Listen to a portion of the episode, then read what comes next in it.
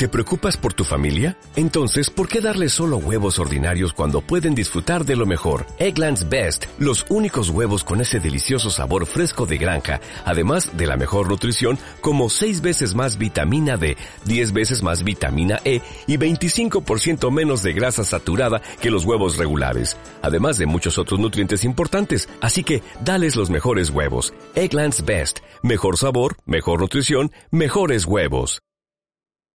Nuestro tiempo estimado de vuelo será aproximadamente una hora. Y en este momento se Barcelona la temperatura 22 grados centígrados, cielos despejados, viento ligero. Gracias por su atención, por volar con nosotros y espero que tengan un vuelo agradable. Y ahora, aviación comercial. A principios de este año saltó una noticia que a mí me dejó patidifuso, que no entendía muy bien a qué se debía, y que, bueno, me hizo un poco empezar a plantear qué problemática existía detrás de, este hecho que anunciaba la noticia. La noticia, por ejemplo, que podemos leer en Radio Televisión Española Noticias es la aerolínea Emirates suspende vuelos en Estados Unidos por temor a posibles interferencias del 5G. O sea, Emirates empezó a suspender vuelos a Boston, Chicago, Dallas, Houston, Miami, Orlando, San Francisco, Seattle, porque creía firmemente que iba a poder tener grandes problemas aterrizando en esos aeropuertos debido al 5G. Claro, yo cuando escuché esto, 5G, yo empecé ya a, a temblar porque todos sabemos los años y años y años que hemos pasado dentro de los aviones sin poder utilizar aparatos electrónicos por una sospecha infundada de que iba a interferir con los sistemas. Infundada o no infundada, quiero decir. Sí que es cierto que hoy en día podemos utilizar nuestros aparatos en modo avión, con lo cual lo único que hay un problema es con esa posible señal de la telefonía, pero no por el uso en sí del aparato electrónico, pero nos prohibían usar aparatos electrónicos. Yo me acuerdo de un vuelo con Air Nostrum, donde yo tenía un pequeñito aparato de MP3 que estaba escuchando, me vino una azafata y me dijo, no puede usar ese aparato de MP3. ¿Eh?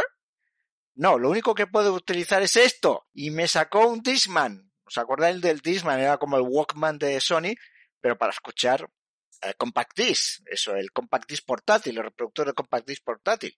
Me sacó eso. Me dijo, eso, esto sí lo puedes utilizar si lo tiene. Pues no lo tenía, lógicamente. Pero lo que tú estás usando, no. Lo que yo estaba usando, claro que podía usarlo. Pero bueno, cada aerolínea después puso sus propias normas, un desastre.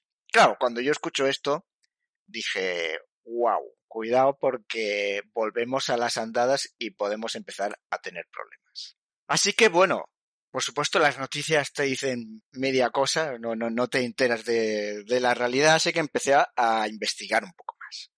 Bueno, el tema está, el punto de partida está. Algunas aerolíneas decían que existía un riesgo potencial de interferencia con el radioaltímetro de los aviones porque iban a usar o estaban usando la misma banda de comunicación que las torres de 5G. Entonces tenemos una industria que ha hecho inversiones millonarias para instalar antenas 5G frente a aerolíneas que dicen, ojo, ojo, cuidado, que puede interferir con los radioaltímetros. Pero fijaros, el otro punto es, esto solamente fue una queja para Estados Unidos. ¿Qué pasa aquí? Pero claro, yo pensé, oye, pero esto nadie se está quejando en Europa, nadie se está quejando en Barcelona, que, bueno, con todo con el World Mobile Congress, supongo que aquí habrá muchas antenas de 5G. Entonces, ¿qué, qué hay detrás de, de todo esto? Por supuesto que el radioaltímetro que tienen los aviones es algo esencial, básico, para el aterrizaje de los aviones hoy en día. Esto es lo que, bueno, evidentemente es, aunque tú cales el altímetro, el QNH, con la que te den, el sistema realmente de los aviones modernos que te va a dar cuál es la altura a la que está el avión real es el radioaltímetro. Ya sabes que tú ves la altitud en la, en la banda derecha, pero debajo, eh, a los 2500 pies, ya te sale el radioaltímetro, que es la que vas a utilizar tú y el sistema. O sea, el, todo el piloto automático, cuando tú haces un ILS, lo que está utilizando en ese momento es el radioaltímetro. Y por supuesto, en una, en un ILS CAT3 con un autolan, eso es básico. Si no está calculando bien el radioaltímetro la altitud del avión, no va a poder aterrizar correctamente, con lo cual es una pieza imprescindible. Bueno, y a todas estas, no todos los aviones, cuando decimos el radioaltímetro, no todos los aviones, todos los fabricantes usan la misma tecnología. Hay dos tecnologías. El radioaltímetro lo que hace son dos antenas que transmiten en la banda de FM, donde van emitiendo esos pulsos en esa frecuencia y en función de ese pulso que rebota en la Tierra, en esas frecuencias, pues entonces va calculando cuál es la altitud, pero son eh, esto usa una frecuencia de FM. Son muy simples, es la tecnología más vieja, pero son muy robusto y por tanto muchas, muchos fabricantes siguen incorporando esta tecnología por eso, es simple y robusta. Lo que es más nuevo es el radar altímetro. Lo otro que hemos dicho es el radio altímetro porque utiliza la banda FM. Lo que es más nuevo es el radar altímetro, que lo que es igual que un radar, utiliza la misma tecnología que un radar y por tanto utiliza la misma banda de frecuencias que el radar, porque lo que hace es enviar una señal de radar y con eso mide a qué altitud está. Lo que es cierto es que todo el mundo habla de RAT-ALT en general. No es radar altímetro ni radio altímetro. Lo que se conoce normalmente es RAT-ALT. Y realmente tú muchas veces no sabes ni lo que estás usando. Entonces tienes que saber, el radioaltímetro, el, perdón, el radar altímetro solo tiene una antena, el radioaltímetro tiene dos.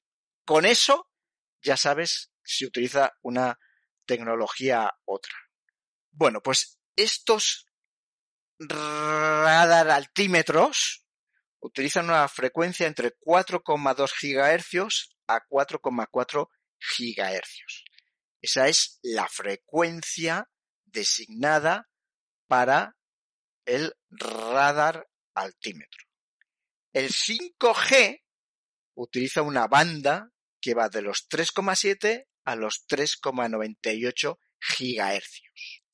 Pues entonces lo que vemos es que está separado, ¿no? Porque más o menos va de 3,7 a 4 a la 5G y el radar altímetro va de 4,2 a 4,4. Bueno, lo que se empieza a decir es que esto no es literalmente, sino que puede una transmisión 5G, puede invadir la banda de radioaltímetro. O sea, tú puedes no estar transmitiendo en el 4.0 puro, sino que, bueno, por la frecuencia, por diferentes cosas, pues puede, puede expandirse y por tanto eh, interferir con la otra banda. Bueno, pues esto es un poco el, el meollo de la cuestión. Y repito, y esto lo vamos a matizar después, esto está pasando en Estados Unidos, únicamente en Estados Unidos, después vamos a ver por qué. Pues haremos un anexo al final de, oye, ¿por qué solamente en Estados Unidos? Bueno, pues en Estados Unidos los players que tenemos son la FCC, que es la Federal Communications Commission, que es la agencia federal norteamericana que se encarga de regular las frecuencias del radioespectro.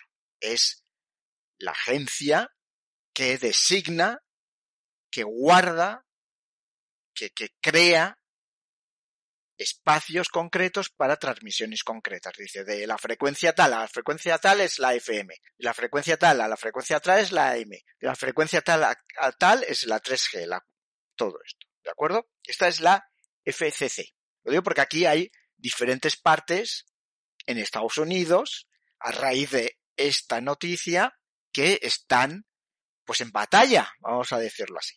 Por supuesto, después está la FAA, ya lo sabemos, mundialmente famosa, que también es la agencia federal encargada de todo lo que tiene que ver con la aviación, con la aeronáutica. Bueno, famosa últimamente, tristemente, por todo lo que ha acontecido con el Boeing 737 y cómo, cómo autorizaba que el 737 podía volar cuando realmente se lo delegó todo a, Boeing. Bueno, esto hablamos recientemente en nuestro monográfico del 737. Pero la FAA es famosa y ya aquí hemos hablado mucho de la FAA, de su papel de la FAA. Dentro de la FAA hay un comité técnico que es la RTCA, que es Radio Technical Commission for Aeronautics, que es un poco la que se encarga de, digamos que en estar en, contacto con la FCC, pues para, porque como hay una rama importante de la aeronáutica, todo lo que es las comunicaciones por radio, tanto la, la voz como lo que es electrónico puro, pues es el, el brazo de la FAA para todas estas cosas. Pues en octubre de 2020, nos tenemos que remontar a octubre de 2020, la RTCA apoyado por completo por la FAA, emitió un informe que prevenía de este problema. Esto no vino, por tanto, inicialmente por, por, parte de las aerolíneas, sino que es la propia FAA, con su comisión técnica RTCA, quien dice, ojo, cuidado, porque puede haber problemas con las antenas 5G instaladas cerca de los aeropuertos. Evidentemente, una antena 5G que está en cualquier otra parte no hay ningún problema, pero esas antenas 5G que se están instalando en los aeropuertos, en esa banda que opera de 3,7 a 3,98 gigahercios, en ese informe de 231 páginas se habla de que se han hecho pruebas con la Universidad de Texas, donde dicen que, ojo, que sí, que puede haber interferencias realmente. Claro, esto apunta a la FCC, que sale al paso diciendo, mm, pues no me lo creo, lo siento mucho, pero entre la banda de 5G y la banda del radio, del radar altímetro, hemos dejado un 220 megahercios de guarda, que son absolutamente suficientes para que no se interfiera. Y esto es lo que dice la FCC. Y cuando dice esto la FCC, la RTCA y la FAA dicen que no, que 200 megahercios de guarda no son suficientes y que, por, y que el informe que ellos hicieron demuestra que, que es así. Y por supuesto, claro, la FCC responde diciendo, oye, pero que esto, cuando se sacó esta banda, se sacó, todo el mundo podía haber dicho que cualquier cosa y nadie dijo nada en ese momento. Claro, evidentemente, todo esto se estaba diciendo ya con todo el pescado vendido, ¿no? Con AT&T y Verizon, que se habían gastado ya 70 billones de dólares simplemente por tener los accesos para poder acceder a esa, a esa banda. Se guarda una banda y después las operadoras tienen que pagar una billonada de dólares para tener derechos a acceder a esa banda, por transmitir en esa banda. Eso no es gratis. Eso no es gratis. Claro, como digo, ya estaba el pescado vendido y la FAA dice, pero, o sea, yo he guardado una, yo he hecho, yo primero lo saqué, lo publicité, nadie dijo nada, se hizo la, esta subasta, ya se, ya se ganó, ya, ya se puede implantar ahora, ¿qué me estáis diciendo? Pero claro, aquí empieza a haber una guerra que alguien tiene que dirimir, porque en el momento en el que AT&T anuncia que va a empezar a emitir ya en 5G, o sea que ya los usuarios van a poder utilizar el 5G, la FAA saca un NOTAM diciendo, ojo, porque a partir de este momento donde haya una antena 5G al lado del aeropuerto, los radar altímetros podrían no usarse o ojo que pueden fallar. Claro, esto es muy grave, se lanza esta nota y, por, y ahí viene la noticia de Emirates suspende vuelos a Estados Unidos. Tal cual. O sea, directamente Emirates dijo, hombre, pues si está esta nota de la FAA, pues yo no vuelo. O sea, así de, grave es la situación. Esto fue en 2022, ya digo, en enero de 2022. Así que esto se sube al Congreso de los Estados Unidos y el 3 de febrero se crea una comisión que se llama Encontrando la frecuencia correcta para el 5G y eh, la seguridad de los aviones y los congresistas en esa sesión se enfadan con las agencias gubernamentales y federales, la FCC y la FAA, porque no han sido capaz de ponerse de acuerdo y encontrar una solución. Y esto los congresistas le echan un poco la bronca diciendo, oye, que estáis aquí para encontrar soluciones y no las encontráis, tenemos un problema. Entonces, un poco eh, en Estados Unidos son muy directos, son muy directos, así que el chairman de la sesión se quejó directamente, empezó quejándose directamente de la FCC. Le dijo, la FCC solo mira por la industria de las telecomunicaciones, le da igual con qué otras industrias arrase, solo va a mirar por la FCC y solo va a mirar por la rentabilidad de la industria de las telecomunicaciones. Le da igual lo otro y ya hay situaciones anteriores donde ha pasado esto. Y aquí yo ya, eh, es lo que decía el chairman, por favor, FCC, esto no puede seguir así. Pero bueno, esa sesión fue tensa, por decir, por decir algo, ¿no? Se, se saca el tema que ya hemos apuntado, que es ¿por qué tenemos este problema únicamente en Estados Unidos? Y se dice, en Europa la banda es distinta y no causa ningún problema. ¿Por qué en Estados Unidos tenemos este problema? ¿Por qué? La FCC, cuando le toca hablar, lo que dice es, mire señores, esto se remonta a un informe de la RTCA que lo que decía es, se ponía en el peor de los casos posibles. Y ese peor de los casos posibles, pues es improbable. No sé por qué estamos aquí montando este espectáculo, porque es algo que es improbable que pase. Es improbable. ¿Por qué? Claro, se ponen un caso de, ellos ponen eso, sí, pasa esto, eh, pasa esto, pasa esto, pasa esto, entonces invadirá la banda del radio altímetro, aunque se haya dejado esa guarda. Pero esto es improbable. Y entonces, un congresista le dijo, sí, señor, lo del, ¿se acuerda usted de los accidentes del Boeing 737 MAX? Pues Boeing decía que esa situación era improbable que pasase. ¿Y qué pasó? Pues qué pasó. Así que no me venga usted con que como es improbable no le tenemos que hacer caso. En esa sesión había un capitán como voz de los pilotos y dijo, mira, si pasa, el avión va a tener un problema enorme y puede haber un accidente por eso.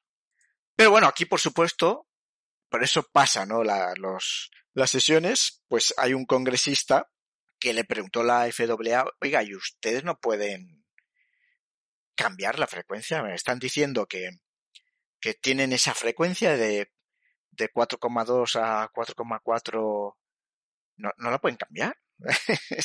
¿no? Eh, porque, claro, también dice una cosa, es, oye, que es que el, el espectro es el, el, que hay. No, no podemos crear nuevos espectros, ¿no? Es, es, es, la banda es la que hay. Y pues alguna solución habrá que poner y ustedes pueden hacer algo. Entonces la FAA dijo, mm, vamos a ver, poder, poder se puede. Pero entonces, ¿la FCC va a pagar el coste para cambiar todos los radar altímetros que hay en los aviones para poner la nueva versión con la nueva banda? ¿Lo va a hacer? bueno, pues ya veis cómo estaban las, las posturas. Las posturas estaban las espadas en alto y, y bueno, complicado. Y, por supuesto, la sesión del Congreso sirve para dirimir qué, qué hacer, porque la FCC y la FAA, pues aquí nadie se iba a poner de acuerdo. Entonces, un poco lo que se ha llegado al consenso es que tiene que haber una, un buffer. Es lo que, tal cual, eh, la, lo que se dice es eso. Tiene que haber un buffer entre el aeropuerto y la antena que se ponga cerca del aeropuerto. Eh, este buffer tiene que ser de dos millas. O sea, lo que se intenta es, vamos a evitar todo lo posible los problemas. No podemos cambiar las, las frecuencias. La FCC dice que la guarda es la que hay y no la va a cambiar. Y la frecuencia es la que hay, que no se puede inventar otras. Y que, bueno, hay que buscar una, una solución.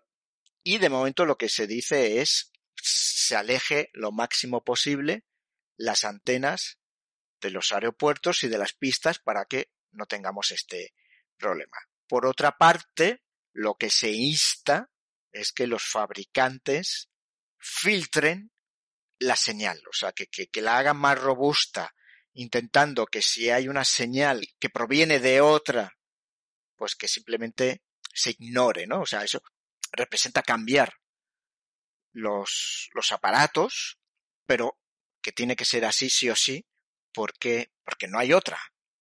Y que, bueno, toda esta nueva tecnología y cómo tiene que operar, pues saldrá la RTCA a finales de este año, pues sacará un poco cómo tiene que ser. Entonces, ya será una cuestión. Ahora lo que se también se está midiendo posibles interferencias, pero a día de hoy, con este buffer ya nadie está no operando, o sea, las compañías siguen operando. La NOTAM lo único que dice es que si existe el buffer, no, de momento no habría ningún problema y como digo, lo que se va a hacer es hacer más robustos los aparatos en el futuro. Bueno, pues esta es la, la situación que hay actualmente en Estados Unidos. Y todo el mundo, los congresistas, de, decían, oye, oiga, pero ¿por qué tenemos este problema en Estados Unidos? ¿Qué ha pasado? En Europa no hay este problema. Pues no. En Europa no hay en este problema porque, uno, ya existía desde el momento, desde el minuto cero, este buffer de dos millas entre las antenas 5G y los aeropuertos. Esto inicialmente ya se puso. Esto, después los americanos copiaron la norma que ya había en Estados que ya había en Europa. Pero aquí en Europa ya inicialmente se dijo, el buffer existe. La potencia con la que transmiten las antenas 5G en Europa es menor con la que emite en Estados Unidos, con lo cual el que pase de banda, el que interfiera, no existe ese problema, puesto que ya la potencia se ha limitado. La guarda entre la frecuencia de 5G es distinta. ¿eh? Aquí en Europa se regula la banda, que no es la misma en todo el mundo. O sea, en Asia transmitirán por una banda el, el 4G, el 5G, en Estados Unidos por otra, no, no es uniforme mundialmente. La guarda en, en Europa es más grande. No existe esa guarda de 220 MHz que igual es muy justa, sino que la guarda en Europa es mucho mayor. Las antenas en Europa apuntan al suelo. Fijaros, ¿eh? Las antenas apuntan al suelo. En Estados Unidos son apuntan al horizonte. Esto afecta, ¿eh? Esto afecta, por supuesto. Pero fijaros, ¿eh? Cómo en, en Europa no hay ningún problema con este conjunto de cosas. Estados Unidos algo se ha hecho mal. Está clarísimo. Estados Unidos algo se ha hecho mal. En Europa se ha regulado perfectamente. Ni, ni, esto no es ningún problema, el, el instalar antenas 5G. porque ya se ha contemplado todo esto, o sea, el buffer en los aeropuertos se ha contemplado, la potencia es menor, con lo cual no hay posibilidad con esa potencia menor de invadir las frecuencias. Además, por si acaso, apuntan abajo, porque ¿dónde están las personas utilizando el 5G? Pues abajo, pues ya está, apuntan abajo. Es, en fin, Estados Unidos sí tiene ese problema, que de momento se ha contenido, pero sin duda es una noticia que a mí a principios de año me fascinó, me extrañó y lo que, bueno, pues he tenido que rascar mucho para entender la problemática y después para poder contárosla, porque creo que sin duda es algo muy interesante del mundo de la, de la aviación.